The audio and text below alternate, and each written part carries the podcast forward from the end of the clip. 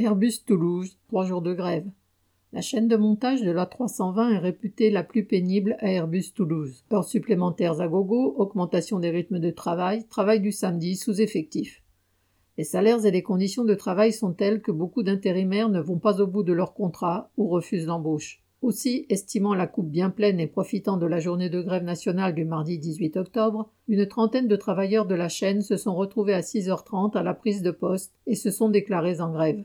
Deux postes ont été complètement à l'arrêt. L'équipe d'après-midi est arrivée et les grévistes du matin sont restés à leur côté pour faire le tour de toutes les chaînes. Les grévistes de l'équipe de l'après-midi ont passé le relais à ceux de la nuit qui ont fait de même le lendemain. Et mercredi 19 octobre, une dizaine de travailleurs supplémentaires se sont rajoutés aux grévistes de l'équipe du matin.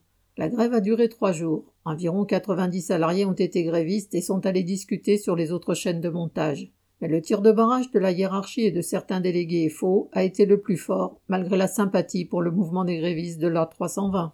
L'Assemblée des grévistes a décidé de rédiger un tract intitulé entre guillemets Les salariés de l'A320 s'adressent à vous, reprenant les revendications définies par les grévistes et communes à tous les ouvriers des chaînes, 10% d'augmentation générale pour faire comme les raffineries, abandon de l'annualisation du temps de travail, retour de l'horaire variable, reconnaissance financière de l'expérience, des moyens exceptionnels pour renouveler le matériel et la création de salles de pause. Le tract a été distribué par les grévistes et appelé une assemblée générale le lendemain.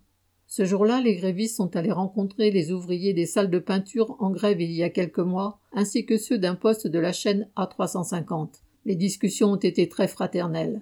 À 14 heures, la quarantaine de grévistes ont été rejoints par plus de 80 travailleurs d'autres secteurs. Les prises de parole de ceux de l'A320 exprimaient leur fierté d'avoir relevé la tête. Et même si, vu le nombre, ils n'envisageaient pas de continuer la grève, beaucoup exprimaient leur volonté de ne pas en rester là. Un courrier à la direction avec les revendications a été rédigé et approuvé, évoquant l'idée de repartir en grève le 9 novembre si d'ici là aucune réponse n'était apportée et c'est à plus de 120 que la grève s'est conclue par un tour bien bruyant dans le hall de la 320. Correspondant Hello.